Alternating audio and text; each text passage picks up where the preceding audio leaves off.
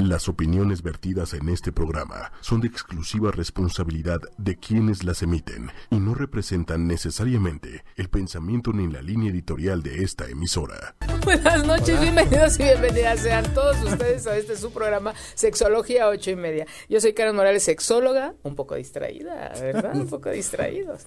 Este, y eh, él es Daniel Ramos, bienvenido. Daniel. Muchas gracias, Carmen. Este, a este programa que, bueno, tiene dos cosas de las cuales eh, me gusta compartir eh, de manera eh, constante y con mucho uh, interés, pasión y amor, por supuesto. El tema del día de hoy es este uh, amor en la pareja desde el punto de vista de la logoterapia. De la logoterapia.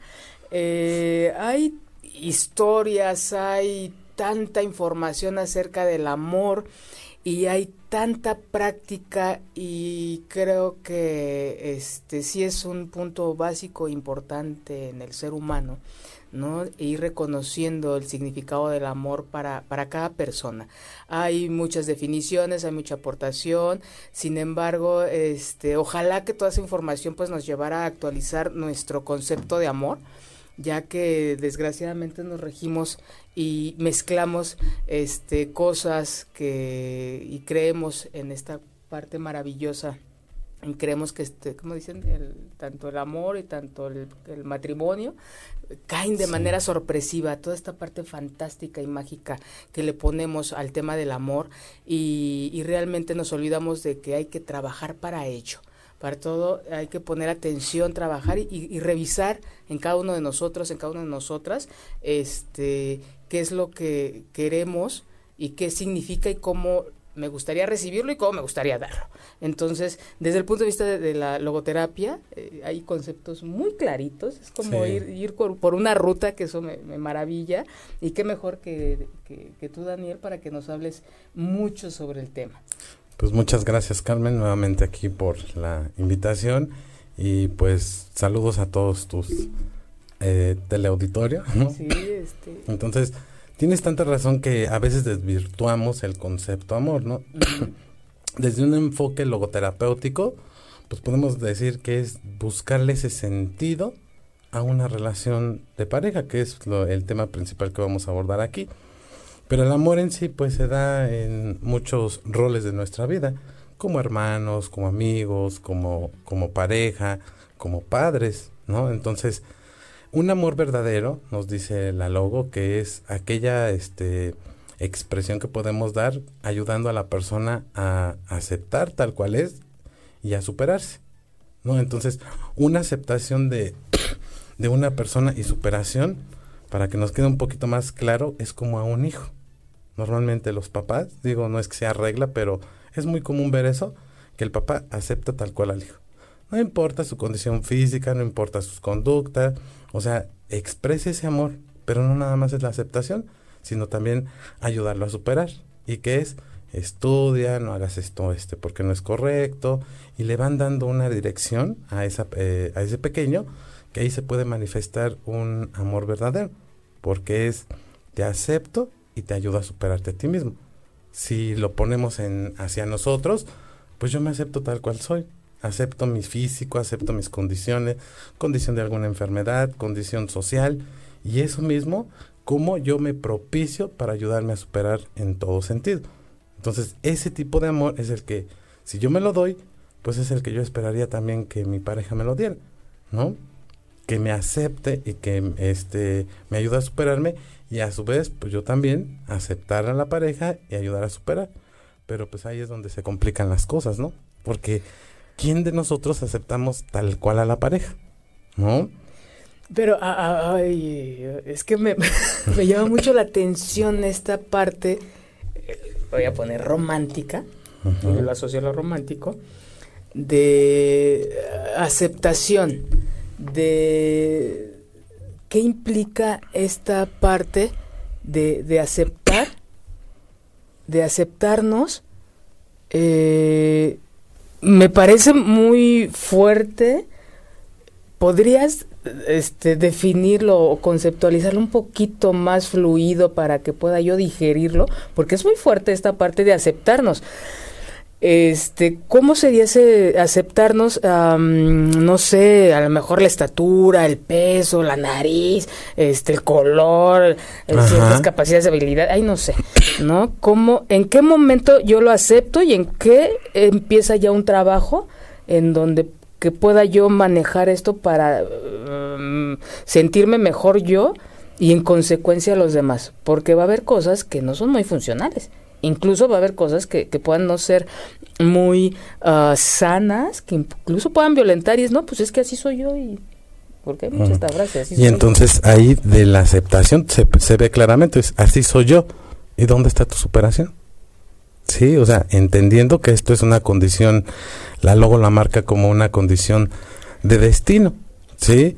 Que hay el destino biológico, el destino este social, el destino psicológico que nosotros no es que veamos eh, desde este enfoque un destino de lo que estoy predestinado a hacer al futuro, sino un destino en el cual lo que yo estoy teniendo en este momento es una condición que yo no puedo cambiar, como por ejemplo, mi destino fue el haber nacido de este color, de tener el cabello este pues lacio, no chino, no rubio. Esa es mi condición, la condición de que muchos nacen con alguna malformación alguna discapacidad, perdón, alguna condición diferente, ¿no? Al de todos los demás.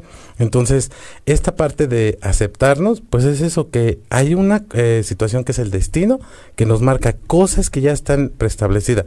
No escogemos a la familia, ¿sí? La familia es por tu destino que está dado. Más bien es, ¿qué haces tú con eso que te está dando la misma vida? Llámale lo biológico, lo social o lo psicológico. Entonces, una enfermedad, un trastorno este, de condición mental, pues eso también viene por parte de un destino que a lo mejor ya no está en tus manos así. Una enfermedad eh, como un cáncer, como una condición de este, diabetes, eso ya está ahí, que no está en tus manos cambiar eso. Más bien es qué actitud estás tomando tú para cambiar o modificar eso. Es darle un sentido diferente a que tú te sientas pleno la realidad no la podemos cambiar. Sí, yo no, por más que diga que este, así soy y ya, bueno, ¿y qué actitud estoy teniendo entonces ante eso? Es una actitud que estoy enojado, estoy este malhumorado o porque yo me siento irritable, frustrado, eso es lo que estoy propiciando también hacia los demás. Mi estado de ánimo, porque mis emociones me están llevando a que frustrado, frustrado, frustrado, porque estamos peleando con la realidad, ¿no? Ok, entonces hay cosas que no se pueden modificar y ante eso la actitud que tomamos ante esas situaciones. Y por otro lado, lo que sí se puede modificar, ¿qué estás haciendo para ello? Con eso, exactamente. esto, entonces, eh, desde ahí estos dos puntos son importantes para la aceptación. Así es. No ya entendí lo biológico, ya entendí cuál es la otra. La condición social. En, la condición social, ahí, ¿qué entraría? ¿Un ejemplo? La familia otro. Sí. Esa sí no, la pareja, este. esa se escoge. la, escogemos, bueno, tienes razón, pero a veces, este, luchamos, por ejemplo, con los hijos, ¿no? Mi condición es que es mi hijo, porque estás en pleito, no estás aceptando a esa, a ese ser que es como parte de tu proyecto de vida, porque la pareja ciertamente hay quienes confunden esta parte y es a los hijos me divorcia la pareja y me divorcia el hijo y tú dices bueno si es tu decisión, pero hay esa condición, tú no elegiste como querías que fuera tu hijo. ¿Cuántos casos no sabemos de que viene un pequeñito con una condición diferente y entonces es el papá lo abandona o papá y mamá y lo sueltan? ¿No? Entonces ahí tú dices, esa condición de, familia que tu hijo está dado, no lo estás asimilando. Es la familia que te está eh, proporcionando tanto papá, mamá, hermanos. Entonces ahí entra en ese rubro. ¿Se me explico? Ok, o aquellos hijos que no hacen lo que los papás esperarían. ¿No? Por ejemplo, estudia esto, trabaja en esto y el hijo dice, no, yo no quiero hacer eso y ni estudia y ni hace otras cosas, todo muy distinto a lo que los papás. Y ahí yo te digo, ahí está la aceptación hacia el hijo. No. No, porque una cosa es decir, impulsar a superarse. ¿Qué quieres estudiar? ¿Cuáles son tus cualidades? Y yo como padre empezar a impulsar a hacer eso.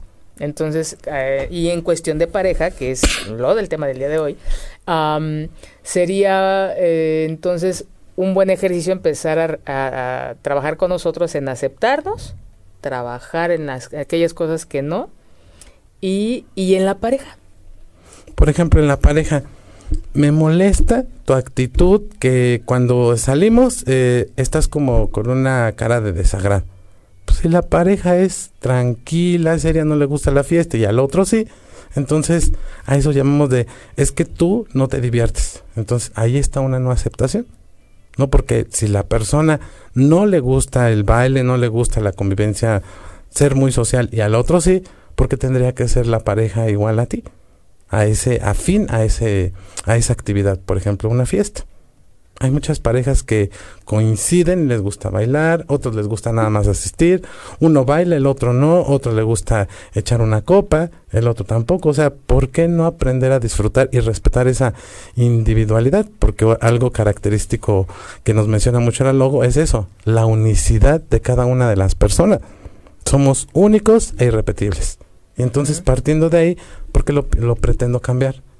Que yo espero, quiero, y estoy, no, es que no me gusta, es que ¿por qué no cambias esto? ¿Por qué no cambia? Cuando tú dices, eso sería un respeto. Entonces, los acuerdos, ¿por qué no le ayudar a superar? Oye, ¿qué es lo que sucede contigo? ¿No te sabes adaptar? ¿Se te dificulta? ¿Tienes pena? ¿O es porque no sabes bailar? Es, ¿puedo hacer algo para apoyarte a ti, pareja? pareja, este, lo que tenga en ese momento, novia, este, o esposo, lo que sea, pero que, que allí esté. Entonces tú dices, ¿qué estoy haciendo para impulsarla? Una no aceptación es, es que no me gusta tu trabajo, ¿no? Y entonces, en lugar de impulsar a que estás bien en tu trabajo, que te realices como profesionista, entonces te jalo y te digo, ¿por qué no lo dejas? Es que no me quieres. Y vienen los chantajes, la manipulación, y viene a que en lugar de ayudar a esa persona a superarse, pues no lo está haciendo. No lo impulsa a que suba, a que haga lo que la persona se realiza. O al menos a mí me gustaría, y digo, me gustaría y lo hago, ¿no? Que quiero una pareja que se sienta plena consigo misma. Porque si no, ¿qué me va a brindar a mí? Frustración, enojos. Si yo me siento realizado también como persona, entonces como profesional en muchos ámbitos también, como amigo, pues ¿qué le voy a dar a mi pareja? Calidad, eso es lo que le voy a proporcionar. Sí, uh, se oye se oye bien bonito. No, ah, no, de que se oye bonito está padrísimo, hay, hay, pero algunos hacerlo. factores. Hay, hay dos factores, dos puntos que me gustaría como retomar de esto. Una, estas creencias que traemos, que son casi leyes en, en nuestra dinámica de vida, ¿no? De cuánta, ajá, cuántas veces, cuántas personas de las que nos ven y nos escuchan han pensado, incluso lo han llegado a ser o han sido víctimas de esta situación en donde en todo dices tú, uh, al, eh, hay infinidad de ejemplos. Uno de ellos es que no trabaja. Ah, no, pero conmigo, ahora que nos casemos, les, ya me prometió que, que se va a aplicar y que va esto, ¿no? Esta idea, Daniel, de creer que porque tú estás ahí, o va a estar contigo, o tú con él o con ella, va a cambiar eso es muy fuerte, digo, terapéuticamente, sí, maravilloso esto de, esta libertad hacia el otro, esta individualidad, esta, yo tengo una vida, tú tienes una vida y tenemos una vida compartida, ¿no? Tú tomas decisiones en, tu vida, yo tomo decisiones en la vida y vamos a tomar decisiones en conjunto como pareja. Digo, es divino, pero en la realidad no es así. Por eso llegan a, psicoterapia, ¿no? De querer cambiar al otro de querer este esta fantasía asociada al amor, porque ahorita no estamos hablando de, una cuestión funcional, no le estamos metiendo el amor. ¿no? Ya metiendo el amor, entonces empezamos a mezclar cosas en donde por amor, si me quieres, vas a hacer esto. ¿no? Si, y primero está el mi necesidad antes que la tuya creyendo que esto nos va a llevar a ser mejores. ¿Cuánta frustración no hay en la pareja? Porque al principio se cede. Esto también trae de las cosas que como que no se entiende muchas veces, ¿no? Esta parte lineal y esta parte estática en donde es que al principio tú eras de esta manera y me comprendías y me tenías paciencia. Claro. este, sí, llevamos ocho años y como que ya estamos en un momento distinto y pues evidentemente ya no estamos como un Cambia el tipo de cómo te vas relacionando, por los compromisos, por las experiencias inclusive vividas la edad, o compartidas. Infinidad de cosas, ¿no? Pero a, lo que voy, Daniel, es cómo... ¿Qué, has, qué, qué, qué, qué, sugieres o qué, de dónde partir? Porque está claro este de, esta individualidad. ¿Cómo dices tú? unicidad. Unicidad. Y habla Jung de, de individualidad. Eh, desde dónde partir o qué hacer, aquellos que no tienen pareja, aquellos que ya están en, la mitad de la pareja y aquellos que ya están terminando, este, cómo empezar, cómo actualizar estas ideas de reconocer la existencia del otro, la unicidad del otro, la tuya, y, bajo estos esquemas tan rígidos del por amor vas a hacer esto y por mí al principio lo hacías y ahora no, este, eh, que yo le pondría control, yo le pondría, pues, hay infinidad de, de, este, de, de, de explicaciones para ello. de formas de cómo se relacionan, porque hay muchas que son muy insanas, como todas estas que acabas de, mencionar. Pero eso nos enseñaron. Digo, no es y lo repetimos, porque pensamos, asociamos que entonces lo va a hacer él o ella por amor, porque es que como me quieres, lo vas a hacer. ¿No? Si no me quieres, entonces este, vas a hacer lo que a ti te plazca y sin pedirme permiso u opinión. Y entonces ahí es cuando a la, a la otra persona le impacta y es, ciertamente eso es lo que me enseñan, pero entonces ¿por qué no me siento contento, no me siento pleno, tranquilo? ¿Por qué me genera ese conflicto, no? Que ya no es este estar con la persona porque me siento feliz, no que me haga feliz la pareja, no esperemos que la pareja me haga feliz. Gracias. Por eso te digo. Sí, o sea, yo soy pleno, soy feliz. ¿Qué tengo entonces para compartir contigo? Si yo me siento realizado como, como en mi rol de hombre, como en mi rol de este, de este, de profesionista, mi rol de hermano, papá, amigo, este, inclusive en mi rol sexual también, pues entonces eso mismo hace que me motiva a querer estar con esa persona porque me siento aceptado. No me está diciendo, no me gusta esto, no me gusta lo otro, y cámbialo, y cámbialo, y cámbialo. Entonces digo, dime que no te gusta el color de mis ojos. Me podré poner unos pupilentes, pero eso no es real. ¿Sí? Entonces no terminas por aceptarme. Y digo, es por un ejemplo tan burdo. Pero ¿qué tal si me dice, ¿sabes qué? Es que a mí no me gusta que tú tengas ciertas amistades. Yo digo, a mí no me gusta que, que me demuestren su amor de esa manera o aquella persona que le dice a su pareja, no quiero que le hables a fulana, mengano, perengano, ni a tata, porque andan detrás de ti. Entonces, ¿dónde está el, el, aceptar a la persona? Y esa persona es plena, esa persona es feliz con sus amigos y con su rol de pareja, pero entonces se empieza a desvirtuar eso, ¿no? Porque ya le están pidiendo que haga cosas que no quiere hacer. Y como bien dices, termina creyendo la de, pues sí, estoy casado, es que somos pareja es que ya no le tengo que hablar a tal persona. Entonces digo, los acuerdos, ahí está, está implícito qué cosas sí se permite la pareja y qué cosas no. En todo sentido digo, tanto en el amor como en los sexuales, siempre y cuando todos los involucrados, así sean dos, tres, los que sean, estén de acuerdo, es válido. Pero, ¿quién realmente de la gente que nos ve, nos escucha, nos siente realmente se sienta a hacer acuerdos o se sentó a hacer acuerdos no. en su relación. Por eso te decía, estas creencias y a veces eh, este, en un proceso pleno de enamoramiento, la gente se llega a casar, en un total momento de, alteración de la percepción, ¿no? por todos los sentidos. Entonces, eh, no nos enseñan estas cosas, eh, Daniel. No nos enseñan y, lo dejamos como va, va, va, va, a haber un cambio, lo dejamos como al destino. A mí se me hace un acto de irresponsabilidad creer que, con, el, en el tiempo, con el tiempo alguien va a cambiar. ¿no? Y pues... hay que hacer algo en ese tiempo, porque solito no, no va a suceder mucho. Pero como eh, estas creencias de eh, estas creencias, esta falta de, de qué te gusta desde la logo. Mm, yo lo llamaría falta de, atención, de conciencia. Y, Dice la logo que es falta de responsabilidad y la conciencia precisamente. De no sentarnos a ver qué, qué, qué, tipo de pareja o qué tipo, cómo me quiero vivir en pareja. No, no nos lo cuestionamos. No nos cuestionamos de por qué quiero estar contigo. No, no nos cuestionamos, es que tengo para compartir. Cuando nos lo cuestionamos y cuando hacemos esas pequeñas reflexiones que nos lleva, llevan una historia atrás importante, entonces creo que es cuando empezamos a decir si quiero incluso vivir en pareja o no, ¿no? ¿Y qué tipo de pareja? Pero como esta rapidez, creo que también influye en la actualidad, eh, esta rapidez con la que vivimos, estas relaciones, que no es señalar, no es juzgar, pero sí describir que cada vez este, ah, son tan rápidas y hoy es una y hoy es otra sin esta conciencia. ¿no? no porque todas tengan que durar para toda la vida, no, pero sí no, claro un ciclo que, que, cada quien le, le corresponda, ¿no? pero este, ¿desde dónde esta falta de, de conciencia o de responsabilidad para saber qué tipo de relación quiero tener y con quién, para saber esta falta de, eh, de acuerdos, de sentarnos y hablar del tema?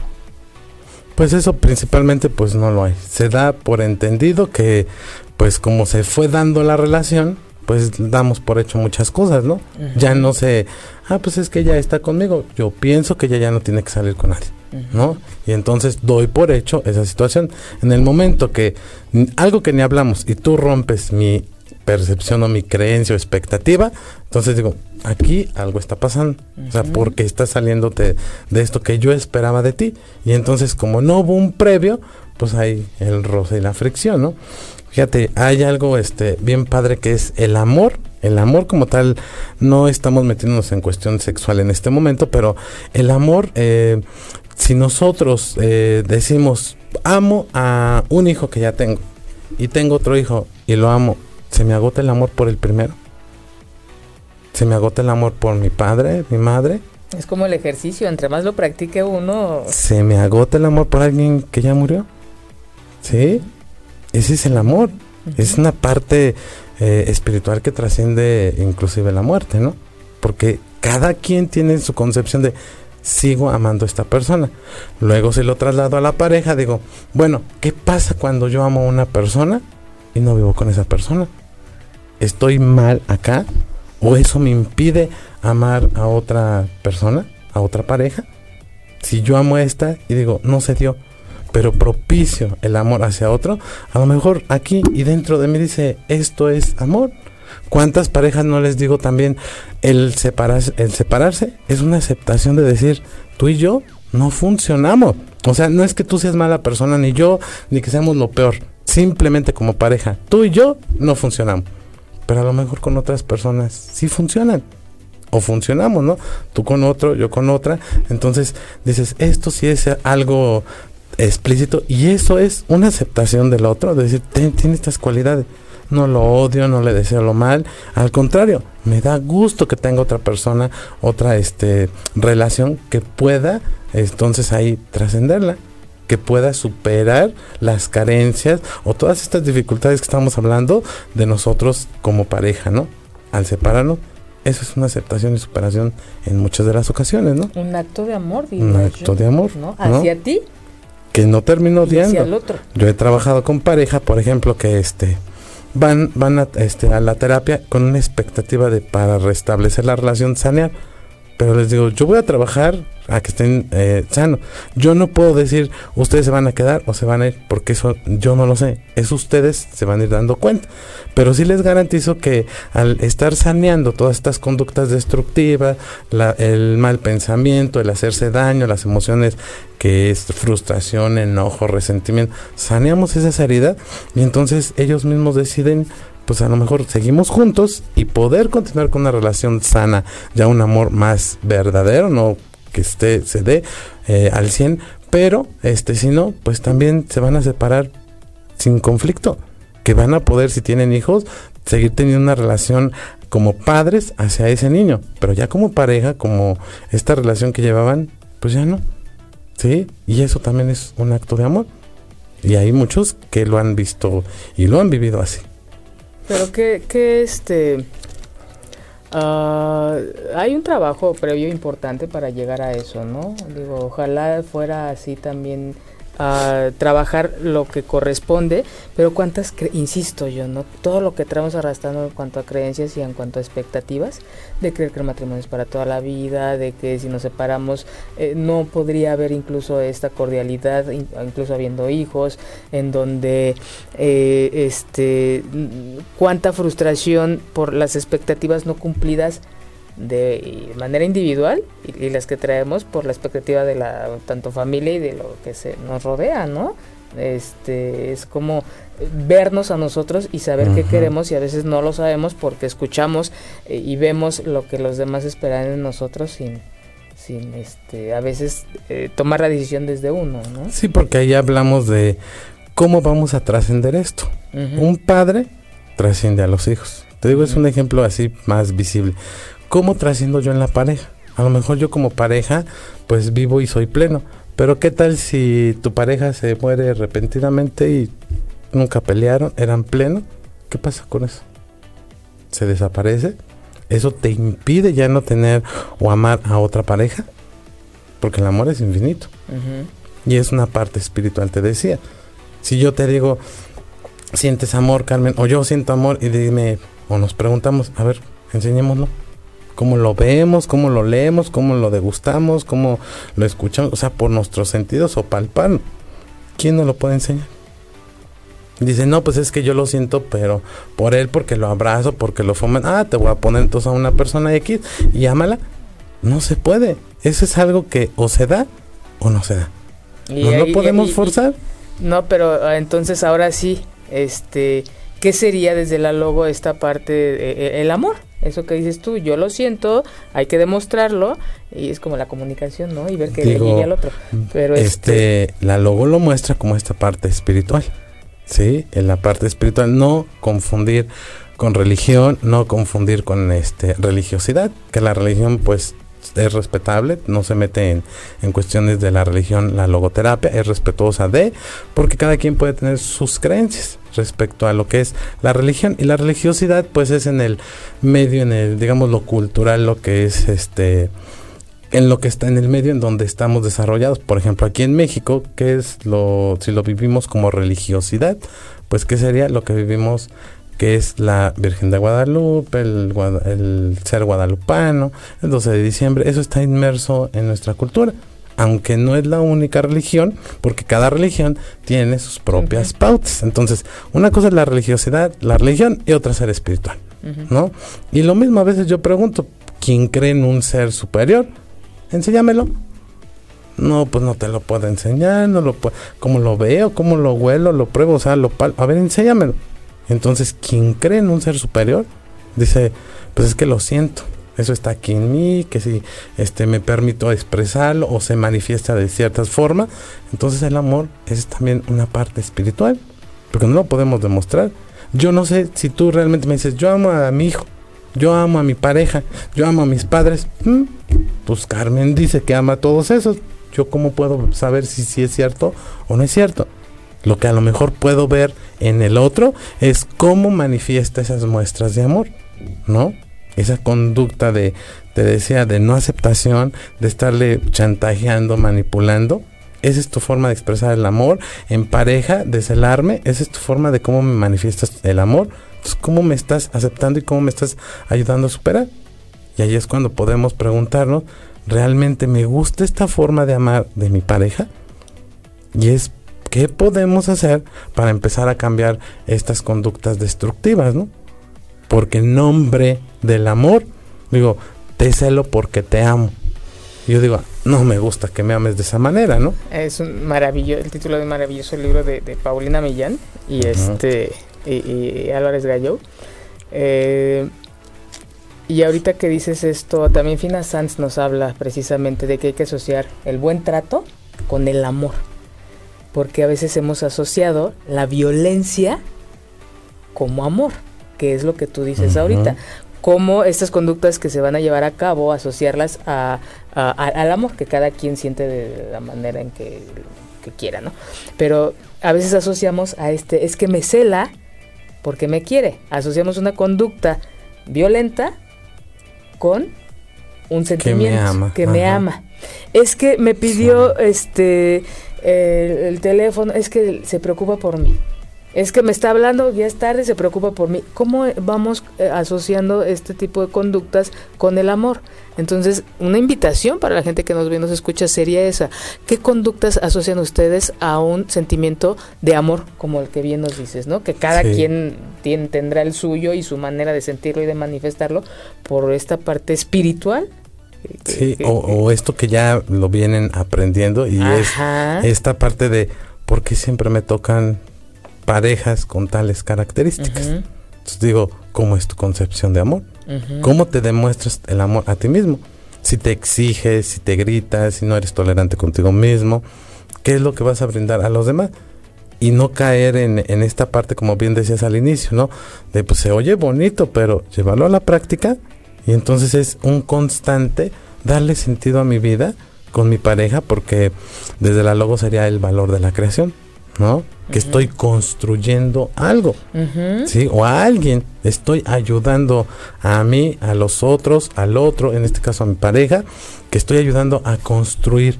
Y eso le da un sentido a, a mi vida pero también hay que ser realistas. Dicen, sí, yo acepto que mi pareja me pega y este es, este tiene enfermedad de alcoholismo, entonces así es. Y yo digo, bueno, esa parte que te cubre de la aceptación me queda claro. Sabes cómo es la pareja y qué estás haciendo para apoyar. Y a veces no es me quedo de por vida porque yo lo estoy padeciendo. Te decía, por amor, a lo mejor separándome, tú te alcanzas a superar y yo me supero. ¿Sí? Salgo de este círculo vicioso o ola de violencia que se está viviendo en la pareja y ahí viene una superación. Y hay muchos casos así que, ¿sabes qué? Eh, tuve una relación muy este, violenta, muy llena de agresiones. Entonces ya, se acabó.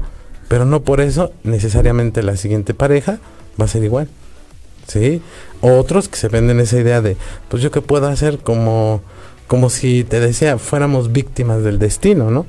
Porque es mi destino tener parejas así, porque es mi destino quedarme casado viviendo con esta persona. Es una base de responsabilidad. Ahí quede, que quede claro que no es el destino, es la actitud que estamos tomando nosotros ante un destino, este, ese, ante una situación. Porque destino, destino no es la pareja. La pareja la elegimos, a la pareja se le educa y poco a poco vamos creciendo. Porque yo como ser humano, como este pareja, tengo muchos errores. ¿Sí? Pero cuando me los hacen ver, pues no me gusta. Claro que me enoja y claro que quiero tener la razón. Pero me quedo pensando y digo, por algo me lo está diciendo. Que mi actitud a lo mejor de... Mm, que si me dice, ay, ¿cómo me veo yo? Pues más o menos. Y veo su cara o me dice, oye, ¿por qué ese comentario tan destructivo? Quizás, ¿no? Y entonces yo quiero tener una actitud distinta. Es lo que yo estoy haciendo con esto que me está diciendo mi pareja. Y entonces yo digo, ¿puedo cambiar de actitud? Porque si bien hablamos de aprendizaje, dices lo que yo aprendí y asocié. Pero en este momento, pues yo cada vez que tengo otra pareja, pues voy creciendo como persona, como ser humano y por ende como pareja porque ciertamente ya no este sigo teniendo a gran escala los mismos eh, comportamientos que tuve hace 10 años. Voy modificando, voy modificando y ese es mi objetivo y me ayuda a modificarme mi pareja. Es que por qué me haces este comentario y que sea retroalimentarnos. Yo le diga a ella y ella me diga a mí, ¿no? A mi pareja. Entonces, eso sería un crecimiento. Eso sería una aceptación y eso sería, pues seguimos juntos, pero no para estarnos atacando, para evitar o reducir al máximo eso y cada vez pues estamos superándonos a nosotros mismos en nuestra relación de pareja, ¿no crees? Hay una teoría, no recuerdo de quién. A ver si me la sé. a, ver si, a ver si alguien se la sabe. Este, en donde habla de esta, este constante eh, estar uh, revisándonos, esta explicación que diste, de estarnos revisando y estar este uh, constante cambio para mejorar pero no un mejorar hacia afuera o hacia la expectativa o hacia lo que se espera de nosotros, sino este mejorar para sentirme yo bien, esta capacidad de ver al otro, que, me, que esa es la responsabilidad de la que yo hablo, es dije algo, y algo esto generó una algo en la otra persona. Lo revisé no fue lindo algo sucedió entonces es como reconocer que estoy viendo al otro entonces eso me va a llevar a hacer una modificación en mí. Yo siempre he dicho se pueden ahorrar mucho mucho dinero de tiempo de terapia con la pareja trabajando con su pareja no viendo sí, las porque reacciones es un espejo Digo, sí, la, el espejo la de pareja tiempo es completo espejo. y de cuerpo completo de tiempo y cuerpo completo no pero cuando lo vemos o la vemos cómo es esta reacción es algo pasó, ¿no? Y cuando nos to cuando eso, esa reacción tiene que ver con algo que nosotros hicimos, es revisar y no lo hacemos. Hay una lucha eh, que también viene de, de, de, por nuestra, nuestras creencias, nuestra cultura, en donde eh, quién tiene la razón, eh, el poder, no nos enseñan a mediar, no nos enseñan a leernos, no nos enseñan a ver qué respuesta tiene el otro de, lo que yo estoy haciendo o no estoy haciendo, porque no todo tiene que ver con el hacer. También el no hacer implica una reacción hacia el otro, ¿no? Claro.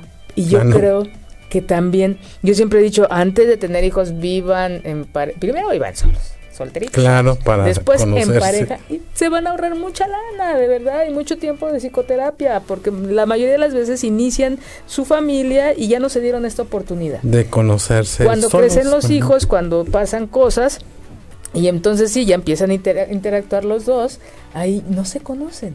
Pocas parejas se conocen y las que van en esta chamba, la mayoría, no todas, este tiene que ver con el que ah, viven dos y es bien duro. Por ejemplo, no, ojo, no estén pensando, ay, este, este terapeuta de tener este una pareja bien linda, él ha de ser bien lindo. No, o sea, quien me conoce mejor mi pareja. Pero ¿sabes por qué sigo con esa persona? ¿Por qué este digo que la amo? Porque yo sí tengo muchos defectos, ella también hice a veces cosas que no me agradan, digo para no ventilar, pero hay cosas que no me agradan y que sé que cuando le digo se queda pensando y hace todo lo que está en lo posible de ella para modificarlo. Y al igual yo, que sabe que tengo este mis igual mis cositas ahí que no son nada agradables, pero que también si me las dice, yo pienso y que hago todo lo posible porque ya no se esté repitiendo porque esto es un crecimiento tanto personal como a nivel de pareja. Entonces, no es que busquen a la persona que idealizaron de toda buena onda, que no pelean, que no discuten, eso no existe. aquí se trata de aceptar y de ayudar a superar al otro. Y es una creación. Y tú dime cuándo me voy a terminar de, crear yo. Nunca. Y en una relación tampoco. Muchos dirán, ¿por qué se, por qué se enojan, pelean y luego ya están contentos? Pues porque nos estamos entendiendo y que esa es una forma de crecimiento personal y de pareja. Si yo no tuviera eso, si nada más fuera de imparte insultos o yo regresar insultos, ¿dónde está el crecimiento, no? Si no hay un diálogo donde es invitar a la reflexión y no la puedo obligar, ni ella me puede obligar. Estoy porque se me da la gana estar ahí y ella también está porque quiere. Yo no la chantajeo, no manipulo, ni ella a mí. Entonces es ver esta visión de respetar nuestra unicidad y que entonces uno a otro nos estemos ayudando a superarnos. Porque yo creo que cada vez que, pasan los días, los años, pues nos vamos convirtiendo en mejores seres humanos, mejores personas y por ende pues también mejor como pareja. Porque ya somos una unidad o una institución como lo quieran ver, pero estamos juntos. Y que yo sí digo, ¿cómo empezamos? Pues la verdad es que hay un gran recorrido que yo volteo y digo, sí hemos mejorado. ¿sí? Y no es que estemos perfectos ni miel sobre hojuelas, porque pues eso es muy complicado llegar a ese punto y que en lo particular no creo que exista. ¿sí? Y aquí dos cosas, ¿no? Una, yo siempre he dicho, cuando tú estés en pareja y quieras hacerte un una autoevaluación, revisa las áreas en las que has crecido. ¿Has crecido? Ahí va. Ahí cuando hay un límite, dices tú, no, ya me quedé estancado, estancada, ¿no? Ojo, hay que trabajar, algo tiene que ver, este, hay que trabajar en ese aspecto, pero y si tú estás creciendo, se está moviendo algo. Y esta fantasía que tenemos en relación al amor en la pareja, ¿no? De no pelear, no discutir, de que todo es este como en un principio, ¿no? De que los el enamoramiento, pero claro. El enamoramiento no es amor. No. Es muy cansado. Este Ah, es maravilloso, es una experiencia ah, maravillosa. Pero pues bueno, es este, no hay otras cosas, ¿no? Pero ya cuando se vive en pareja, ya cuando eh, eh, vemos este, este, estos modos en que se enfrentan los retos, ¿no? ¿Qué herramientas tienes tú? ¿Qué herramientas tengo yo cuando no estamos de acuerdo en algo? Pues sí. Y, y, a veces retomar a lo mejor del otro o de la otra, decir, ah, mira, se calma y ya después lo platicamos o este infinidad de cosas que cada quien pueda tener para enfrentar estos retos. Pero sí creo que hay mucha fantasía alrededor de lo que es una, una relación de pareja y que no hay un, un deber ser de cómo debe ser una pareja, no lo hay. Creo que cada quien se, se, va construyendo, así como nos hemos construido de manera individual, construimos nuestra relación de pareja. ¿no? Hay quien le va a acomodar más unas cosas, hay quien le van, van, a decir, no, no, nosotros no, nosotros lo enfrentamos de esta manera. Y este pero sí revisar y, y, relacionarnos con gente que tenga la misma idea de pareja que uno tiene. Porque pues habrá, podrá haber mucho amor, pero tú vas para allá y para mi concepto de pareja tiene que ver con otros aspectos y que tampoco lo platicamos, ¿verdad? Hay un cuento, este, digo una metáfora de, de hace alusión a unos indios donde dicen que están plenamente enamorados y que se aman que quieren que su amor perdure para siempre. Y entonces eh, van con el brujo, este es un cuento de Bucay, y van con el brujo y el brujo les dice, sí, tú ve a esa montaña más alta y tráeme el águila más bonita, la más esplendida, este, y me la traes aquí. Y tú vete a, aquel, a otra montaña y tráeme al halcón más grande. Entonces ya llegan y vienen emocionados este, la pareja.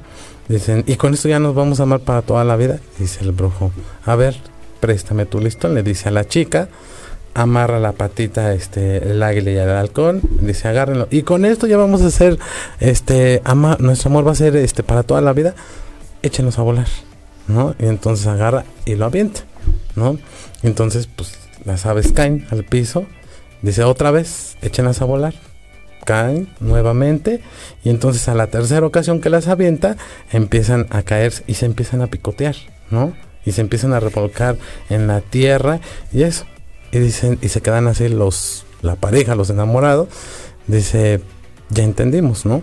entonces, ¿cuál es el mensaje? Vuela junto, pero no vueles pegado. Como tú bien decías, ir en paralelo no quiere decir que yo quiera estar haciendo lo que tú y que para todos lados contigo y tú conmigo como pareja. O sea, al final nos vamos a terminar agrediendo y picoteando. ¿Por qué? Porque no somos, no nacimos pegados. Nacimos como seres individuales y que cada uno elige qué es lo que quiere para sí y a la pareja. Entonces, esas ideas de que por matrimonio, porque ya me casé para toda la vida, o porque ya estoy este, con esta persona, va a ser para toda la vida, pues nos va a generar muchos conflictos si no aprendemos a distinguir que cada quien puede eh, volar en paralelo junto a tu pareja, no juntos. Hablábamos de la pareja que este, no hacemos acuerdos, ¿no? O sea, todas las parejas, todas, todas, y me atrevo así a aventurar a decir sin error, que todas tenemos problemas. ¿Cómo resolvemos esos problemas? Es lo que hace la diferencia. Si yo voy a gritar, si voy a insultar, si voy a golpear, si voy a engañar, si voy a correr de la casa o si me voy a ir de la casa, o sea, ¿qué estás haciendo tú para resolver los problemas? ¿Eso realmente te ayuda? ¿Te hace crecer? Entonces es cuando decimos, pues si no me hace pleno, no me hace feliz, como por qué lo sigo haciendo? Ah, no sé qué hacer, pues pedir ayuda, ¿no? Porque ciertamente eh, ya se, se, se, ve tan palpable cuando estamos con la pareja y la pareja te dice es que tú así, así y así, así, pues porque estamos más tiempo conviviendo con la pareja, ¿no? Y que no nos podemos esconder porque al final del día, pues otra vez estamos aquí y estamos aquí. Y entonces, problemas siempre más bien los invito a que reflexionen cómo están resolviendo ustedes esos problemas, ¿no? Que eso sería algo básico y algo básico que es aceptando y ayudar a superar. Pero no es, le voy a ayudar a mi pareja a superar una adicción. Dices tú, sí, pero si estoy y en lugar de sumar resta, ahí es cuando tú dices, ¿qué me está dejando a mí? ¿Cómo me supero o cómo le puedo ayudar a superar a esta persona? Porque si mi presencia está fomentando esta conducta y en, primera persona yo cómo me siento ante esta situación, pues entonces yo elijo a lo mejor el desprendimiento, ¿no? Me alejo de la persona porque ya no me está eh, haciendo a mí eh, crecer o ayudarme a superarme en ese sentido. Porque en lugar de sentirme cada vez más pleno, me siento cada vez más infeliz, cada vez más triste, con más resentimiento, coraje, odio, entonces digo, eso es lo que yo estoy generándome, es mi actitud ante este problema. Hay personas que dicen, me alejo, no te odio, no te deseo lo peor, pero para mí es lo más conveniente esto y creo que para ti también. ¿Por qué? Porque por lo menos ya no me estás agrediendo. Ya no te estás sintiendo, este, a lo mejor con toda esa rabia, el coraje de estarme, dice, haciendo, quejándote de mí, de, en ese sentido, porque de otras personas también puede ser, pero exclusivamente de la pareja, uno decide qué es lo más conveniente para ti. Aparte de esta, de esto de, que dices de, la, de aceptarse, y trabajar en, aquello que yo le llamaría de oportunidad, este, o que no nos acomoda muy bien, no nos lleva a un crecimiento. ¿Qué otra cosa sería eh, importante para hablar de un amor verdadero en la pareja? ¿Qué es? Uh, ¿Cómo? Sí, hablabas tú desde un principio de que la autoaceptación es como eh, muy importante para irse reconociendo y este y bueno, reconocer al otro, ¿no? Este, aceptar al otro. Y la otra parte es pues trabajar en, esas cosas que nos este, limitan o que son áreas de oportunidad para nuestro crecimiento. Ajá. Ajá. ¿Qué otra cosa es importante en, en este amor verdadero en una pareja? Pues, por ejemplo, preguntarme qué sentido tiene el estar yo con esta persona, mm. ¿no? Porque, pues porque somos pareja, porque estamos casados. ¿Y eso cómo te hace sentir a ti? Pues no bien. Y luego entonces, ¿qué haces ahí? ¿Para qué crees tú que te está pasando estos problemas en tu pareja? Para crecer, para aprender. Y es ahí cuando empiezo a inducir una autorreflexión a que llegue a la conciencia que no lo veas como algo negativo, como te decía. Si este, no sé, tuvimos una situación económica que nos llevó a la quiebra, ¿no? Teníamos una condición económica digamos holgada y de repente ya no. Eso destruye muchas parejas. ¿Por qué? Porque surgen los problemas, las discusiones que este por cuestiones de dinero. Entonces, ¿qué sentido tiene el que ahora mi pareja y yo estemos pasando esta racha de una baja económica? Y ahí es cuando tú le das sentido. Tal vez para darme cuenta que realmente no es por el dinero, no es por las comodidades que estábamos juntos, sino porque pues vamos a salir de esta, ¿no? Ante la adversidad que nos lo marca la logoterapia, ¿no? Ante las adversidades de una enfermedad, ante la adversidad económica, un desastre, una este, muerte de un hijo como pareja, como lo afronta, ¿no?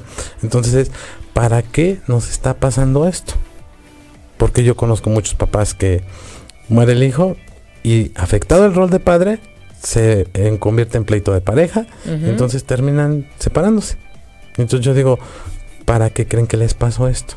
Para unirnos, para saber que sí es nuestro rol de padres, que estamos lastimados y que contamos el uno con el otro y que podemos crecer, podemos afrontar esta adversidad juntos, que va a ser más llevadero estar juntos porque ambos somos los padres. Entonces, ir viendo y creciendo esta relación de pareja. Es cómo estás afrontando tú las, las dificultades o el destino, como te decía, ¿no? Una muerte de un hijo es el destino, dices, porque no está en tus manos. Pero, ¿qué actitud tomas ante eso? ¿Qué actitud estás tomando tú ante una, no sé, adicción de tu pareja? ¿Cuál es tu actitud? De entrada es, ¿lo desechas? O qué hiciste tú para hacerlo crecer, pero que tampoco te compres la idea de que te quedes ahí cuando ya no está siendo satisfactorio para ti. A lo mejor dices para aprender, para entender que tiene sufrimiento, para no juzgarlo, para no criticarlo y soltarlo, ¿no? Es como la oportunidad, ¿no? Eh, creo que estas situaciones de, crisis nos llevan a, a, reflexionar y es una oportunidad para ver qué, qué hay para enfrentarlo y si lo queremos enfrentar. Y es como replantearnos, ¿queremos seguir viviendo en pareja? O es el, y es, o es el momento de reflexionar y decir, híjole, tú ya estás por acá y estoy por acá. Sí hubo un tiempo en el que íbamos de manera paralela, pero ahorita como que ya los objetivos se perdieron. ¿no? Creo que estos momentos de, de crisis que asociamos con cosas eh, que implica dolor, porque también nos enseñan a vivir. Te digo, no, siempre es miel sobre hojuelas. entonces, es que vamos a hacer con ello, ¿no? Entonces, sí creo que tanto esta parte del, del uh, irse eh, este conociendo ir, reconociendo eh, este ir trabajando en estas áreas de oportunidad y, reconocerlas del otro eh, saber proponer o ver no que cómo me siento ahorita en como pareja a lo mejor ya cambió porque puede cambiar el concepto que tenemos en un principio al que tenemos ahorita y este una, una autoevaluación, ¿no? Primero de manera individual y luego en, pareja. Yo lo que sugiero a las parejas pues es actualícense, ¿sí? Así como que no si, si no es diario, por lo menos unos meses y vuélvanse a preguntar, ¿realmente me siento a gusto contigo? y que siempre estén en la disposición de poder modificar algo o si no, la separación porque ya no están llenándome eh, esta situación que estoy viviendo. Y no por la persona, por mí, porque te repito, si tú sientes ese amor, o sea, ¿qué haces cuando ya no te hace sentir eso por la otra persona? ¿Cómo te obliga? O cómo les digo, yo puedo trabajar, este, a lo mejor conductas de eh, que tienen que cómo afrontar los problemas, problemas de comunicación, empatía, todo eso. Pero el amor, si tú no sientes eso por tu pareja, yo cómo te lo hago este sentir. Te puedo enseñar un camino que es descubrir si tú sientes amor por esa persona. Pero realmente eso cómo te lo trabajo en terapia. Es como te decía, o se siente o no, se, siente, ¿no? Y entonces, esta parte que te digo, del destino, que marca mucho la logo, o sea, el destino es algo que ya está predeterminado, no las adversidades que te vaya a ir mal y que tú vayas a tener la misma actitud. ¿Qué actitud yo puedo tener ante, este, este, destino? ¿Qué es lo que yo no puedo cambiar? ¿Qué actitud puedo tener ante la relación que ya está eh, destrozada? ¿Cómo lo voy a afrontar? Es ¿para qué me está pasando todo esto? Y yo darle un sentido ante una tragedia, pues que llegue un crecimiento. Porque ese para qué me puede llenar mi vida de sentido para darme cuenta que pues ya no éramos plenos, para darme cuenta que podemos ser este más plenos uno lejos del otro, ¿sí? Para entender que la vida es bonita y que lo que entendimos como relación de pareja pues no era tal cual así como yo me lo imaginé o como creía, ¿no? O para cambiar de actitud y, eh, retomar esta relación de pareja. Porque si haces tu evaluación de cómo vamos como pareja, pues ahí puedes ver la actitud que tienes tú y que tiene el otro, la disposición de cómo van a ir afrontando esos problemas. Porque tampoco les reitero, no se ven a la idea de mi pareja va a ser la más buena, no, no existe eso. Me va a dar la felicidad. Porque pues entonces sería cubrir mi expectativa y pues pierde su unicidad la otra persona. Que hay quienes ceden, eso no quiere decir que me que este me cubra todo al 100 porque a todo me está diciendo sí, sí, sí. ¿Verdad que eres feliz conmigo? Sí. ¿Verdad que vamos a tal lado? Sí. ¿Verdad que tú no quieres trabajar? Sí. ¿Verdad que te eres feliz en la casa? Sí. O el esposo, ¿verdad que tú eres feliz trabajando? Sí. ¿Verdad que me quieres mucho? Sí. O sea, entonces, ¿dónde está mi unicidad? ¿Dónde estoy yo? ¿Dónde está esa parte espiritual que es mi amor propio? Y decir, pues es que si yo me acepto que soy así, ¿cómo me estoy superando? Muchas personas dicen, es que ¿por qué viví una situación así? ¿Por qué le permití? Pregúntate, ¿para qué te pasó esto? A darme cuenta que esa no era la actitud que era conveniente para mí. Por eso me separé de esa persona, por eso nos divorciamos, por eso este la conocí un mes y fue lo más horrible de mi vida y entonces entendí que soy más importante yo o que no me había dado la importancia que era necesaria y permitía muchas cosas. Viene un crecimiento, ahí hay una superación. Los valores de creación porque nos estamos construyendo tanto yo como a la pareja, ¿no? ¿Qué estoy haciendo? ¿Qué me gusta? Con mi unicidad. Por ejemplo, a mí me encanta mi trabajo, me encanta mi profesión, pero llegar a alguien que le, su profesión sea abogacía, otra, y me diga, no, es que la medicina, es que eh, el derecho es lo más padre. Yo digo, pues bueno, a ti, a mí no me quita nada que eso te haga pleno a ti. A mí, ¿qué me hace pleno? No me están quitando nada. Y si yo estoy pleno con otra persona plena, pues entonces vamos a hacer una pareja. Una pareja que es plena no porque esté el otro, por mí mismo y entonces ya compartimos, porque esa es la compañía. Te decía de los animalitos, ¿no? No amarrados, vuelen juntos, pero no atados, porque se van a terminar revolcando y se van a terminar picoteando uno al otro. Y eso es muy obvio, muy común, lo que vemos en terapia de pareja.